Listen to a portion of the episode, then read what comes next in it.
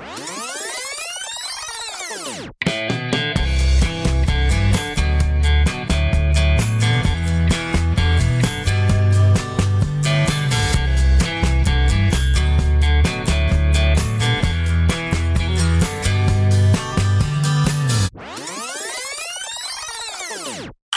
J'imagine que vous êtes venu pour écouter des histoires un peu bizarres, des choses glauques, voire même un bras tordu. Ça tombe bien, vous avez frappé à la bonne porte.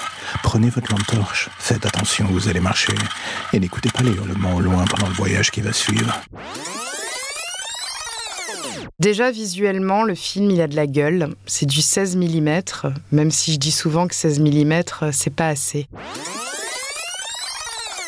C'est très représentatif de votre cinéma et de l'énergie libidinale qu'il y a dans votre cinéma. Il y a ceux qui baisent et les autres, c'est les, c'est- et, et les autres, il faut s'en méfier. Non, je sais pas. Ben oui, parce que le fait de pas baiser, justement, ça donne des, des complexes et des gens deviennent méchants, aigris, euh, amers, jaloux, enfin tout ça, tous les défauts.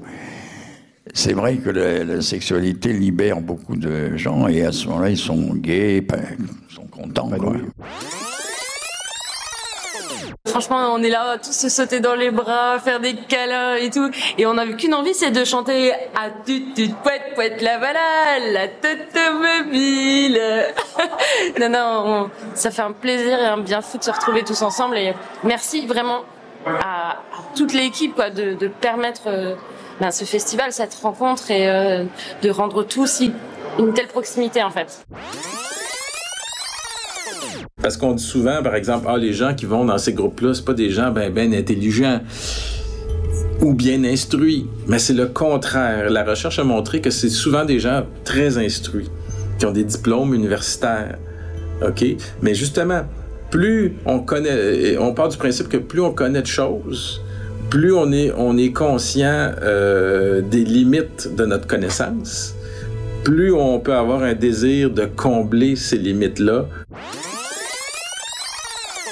J'ai l'impression que même si on n'est pas nécessairement euh, animé par les mêmes choses, enfin, même si on n'a pas nécessairement les mêmes centres d'intérêt, on va être animé par une flamme commune, un truc, le fait d'être passionné, le fait d'avoir envie de creuser quelque chose, d'avoir envie de partager.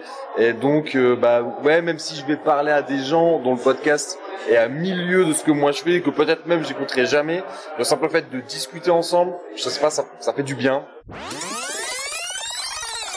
Quand vous voyez les sondages d'opinion, c'est extraordinaire. Tout va mal en France. Pour moi, ça va bien. Est-ce que vous êtes heureux dans votre travail? Il y a des sondages qui montrent que 75% des Français répondent oui. Donc, euh, à titre personnel, on vit pas quand même dans un pays dans lequel euh, c'est- la misère catastrophique pour tout le monde. Il y a des pauvres, il y a des gens en difficulté, ça je le sais, je, je l'ai mesuré à Bordeaux, et j'en ai bien conscience, mais, mais globalement, on peut comprendre ce conservatisme.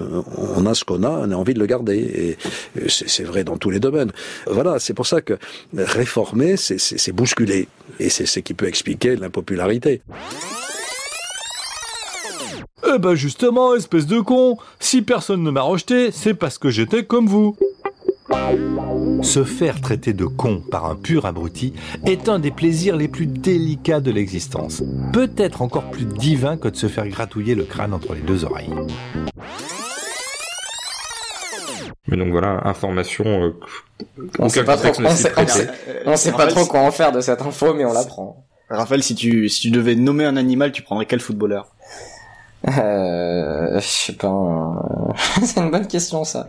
Un mec- je pense que je mettrais un mec qui joue un peu comme un chien, tu vois. Genre Felipe Melo. Arturo Vidal?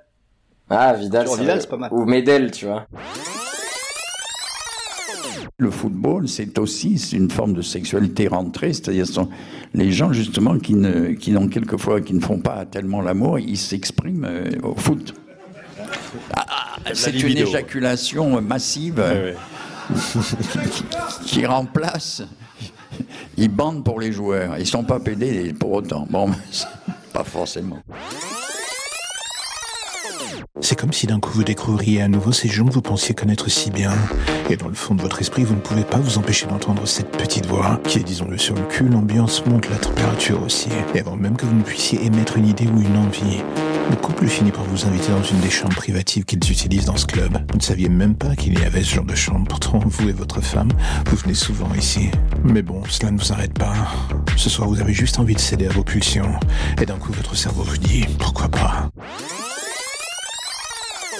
Ben, c'est le type d'enquête qu'on fait quand en effet il y a un trou et qu'on va essayer de voir, tiens, mais comment est-ce qu'on va retisser? On va pas le remplir le trou, mais on va retisser quelque chose dessus qui serait de l'ordre d'une d'une nappe, d'un tissu qui permettra de nouveau, de, de, en sachant qu'il y a quelque chose qui manque en dessous, mais qui permet de nouveau de recomposer avec un réel qui devient praticable, c'est-à-dire sur lequel on peut marcher et dont on sait qu'en effet ce tissu indique qu'il y a eu à un moment donné un trou dans le réel, mais on a commencé à le combler avec des mots, avec des histoires, etc.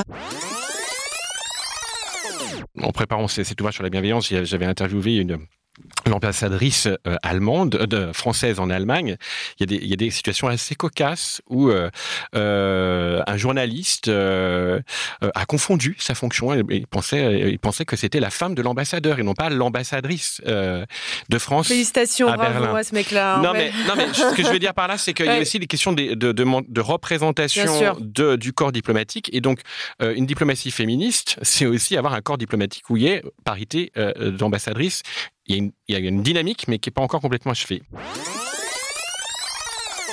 La société est en train de changer, mais il faut pas inverser les rôles. C'est pas aux artistes de se freiner, c'est pas aux artistes de, faire en sorte de plaire au public, c'est au public de se blinder. C'est au public de comprendre. Moi, il y a- il y, a des- il y a des œuvres qui m'horripilent, il y a des trucs que je n'aime pas, mais je comprends que lui, c'est une œuvre artistique. Moi, elle ne me plaît pas, donc j'ai le droit d'en débat, j'ai le droit de, de faire des commentaires sur Internet, mais il a le droit de faire son œuvre. Alors, il a des super bons avis. Il a 4,9 sur Google sur 121 avis. euh, Le gynéco. Le gynéco. Ah, ah C'est- ouais, il est fort, il est C'est fort. un bête de. Il a vraiment. Il a des. mais il- Et il fait ça. euh, J'ai consulté hein, le Dr Cohen pour perdre de poids, super expérience, 20 kilos de perdu grâce à une écoute bienveillante. un gynéco, gars Il lui a enlevé. euh, Il lui a enlevé l'enfant. Ah merde.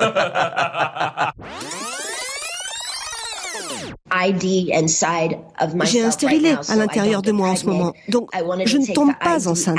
Je voulais le retirer pour pouvoir commencer à essayer d'avoir un autre bébé.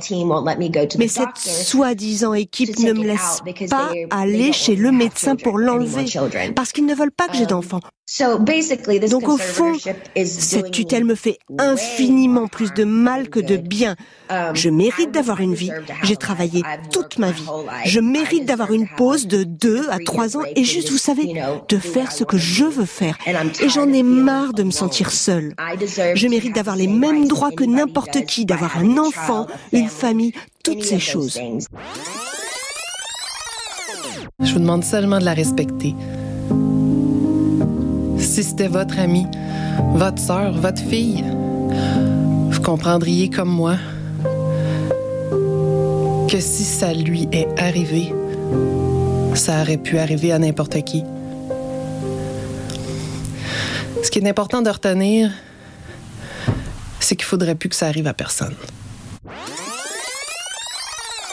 Le jour, en fait, où on l'a entendu vraiment dire euh, qu'elle qu'elle avait un stérilet forcé, qu'elle voulait avoir des enfants, qu'elle qu'elle était malheureuse, qu'elle avait menti à son public en leur disant sur une vidéo Instagram euh, qu'elle était heureuse et qu'il n'y avait pas d'inquiétude à avoir et qu'elle dit je mentais et je suis en danger, je suis malheureuse et j'ai envie de sortir de cet enfer. Je pense que là, il y a eu vraiment un effet de choc parce que c'était plus un média, c'était plus un tabloïd, c'était plus un blog ou Instagram, c'était elle de sa propre bouche qui nous disait je suis en danger, aidez-moi.